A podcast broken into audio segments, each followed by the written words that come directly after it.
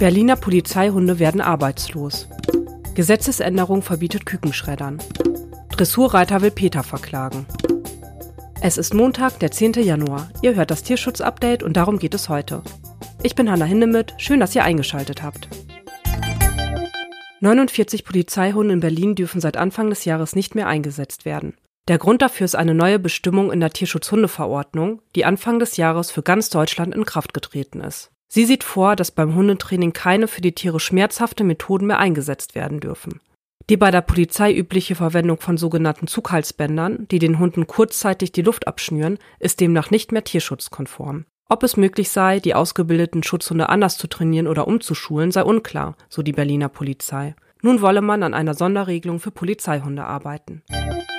45 Millionen männliche Küken wurden in Deutschland jährlich unmittelbar nach dem Schlüpfen getötet. Für die Lebensmittelindustrie sind sie wertlos, da Hähne keine Eier legen und weniger Fleisch ansetzen als ihre weiblichen Artgenossen. Seit dem 1. Januar 2022 ist diese Praxis aber verboten. Das Gesetz dazu hatte die ehemalige Landwirtschaftsministerin Julia Klöckner im vergangenen Jahr auf den Weg gebracht. Was nach einem Erfolg klingt, sorgt bei Tierschützern aber für Empörung. Denn nun sollen statt geschlüpfter Küken männliche Embryonen getötet werden. Diese sind allerdings schon ab dem siebten Brütungstag in der Lage, Schmerz zu empfinden.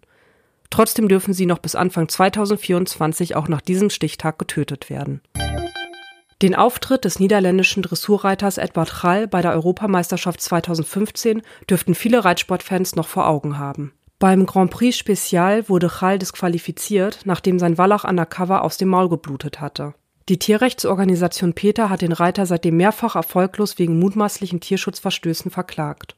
Ende 2021 hat das Aachener Amtsgericht Rall nun von den Vorwürfen freigesprochen.